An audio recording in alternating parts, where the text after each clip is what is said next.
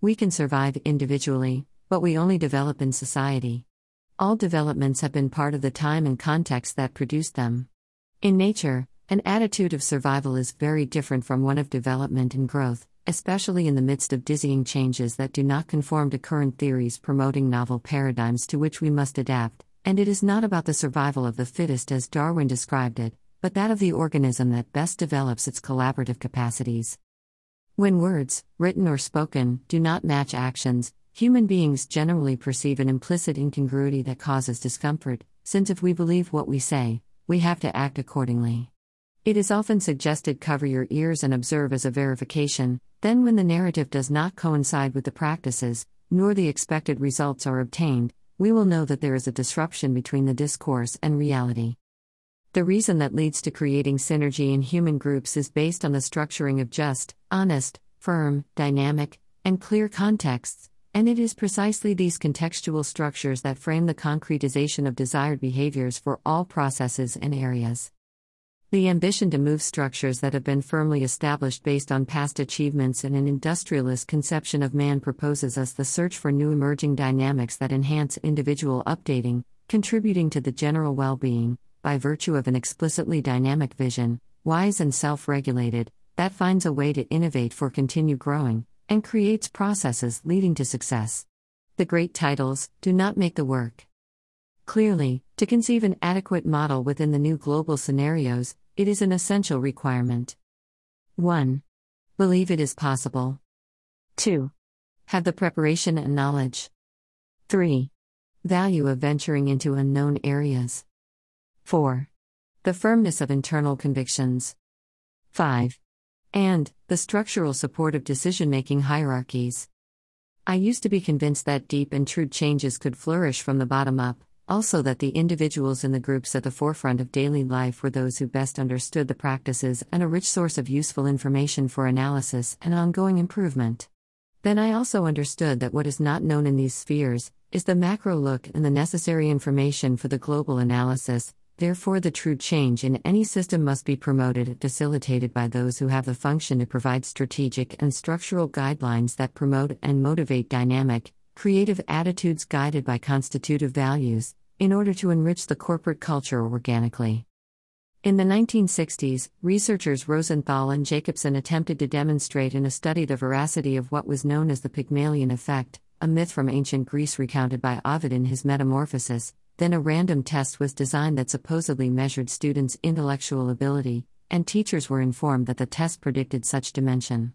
They took at random a group of 20% of students, experimental group, and informed the teachers that the results were superior to the rest. This was the control group. After eight months, it was verified that the students of the experimental group had improved ostensibly compared to the control group, which shows that the positive expectations of a teacher effectively transform the educational performance of students, simply because they were paid more attention, they looked them in the eye. If they had not understood a subject, it was reformulated the explanation of the issues and so on.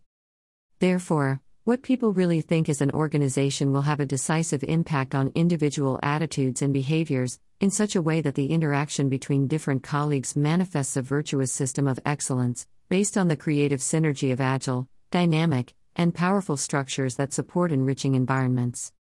On the contrary, the consolidation of immovable, bureaucratic, and inefficient structures provoke attitudes of simulation and deception, which lead to repetitive failures, the infeasibility of true change, hidden costs with complex measurement, which, until a dynamic relationship of trust and value is conceived, will sustain practices in dissonance with preaching. In systemic psychology, it is main change 1, superficially change so nothing changes, and what is needed is change 2, the true structural change that generates and promotes movements in new directions. It is clear that real changes need to be proposed and promoted from the top down, with concrete and explicit interests, considering the feedback from the system in real time. Since no one oppressed by a supporting structure of homeostasis or balance is going to attempt against himself, that is, the human brain has been created for survival, then this function is more important for the person than truth, justice, ethics, or any value that is sought to promote, which considers equity in the creation and application of norms or regulations. Today, there are several aspects to consider in those who must provide an excellent service. 1. Training and technical knowledge, hard sciences. 2. Emotional and psychological predisposition, soft skills. 3. Working strategy and objectives, knowledge from action. Although technical knowledge is basically essential, exceeding expectations in this dimension does not imply success in the functions, since, without an adequate predisposition to service, psychological strength, and adequate emotional state that encourages maximum effort, which does not mean sacrifice, and clear strategies structurally supported by leaders prepared to serve, with measurable, real, and achievable objectives, it is difficult to achieve excellence in customer service, the only intangible value that gives a competitive advantage compared to proposals for similar manifest technical characteristics, in an environment of globalized knowledge that is fast becoming and changing. Then we can summarize 1. Adequate training must combine the strategic needs of the company based on forecasts, with the individual interest in people's talent, creating self taught networks with adequate resources. Yes, there are talented people who are not discovered and empowered by companies, that is a business mistake. 2. The motivational state and psychological security will have a direct impact on the quality of the service provided, as well as on the economic result. A stressed individual has a less cerebral blood supply, consequently, less capacity for concentration, learning, creativity, and efficiency. A confident, calm, and secure person has a greater facility to promote trust, generate collaboration, and find agreements in complex situations. 3. Global strategies must necessarily be aligned with groups and individual objectives, and it is always desirable that there is the possibility of finding agreements on the objectives that are accepted and promoted by those who must meet them. If management does not promote true structural changes with a conception of developing potential and intervening in systems with trained and motivated professionals, the possibility of creating new scenarios that facilitate commitment, creativity, and innovation is lost.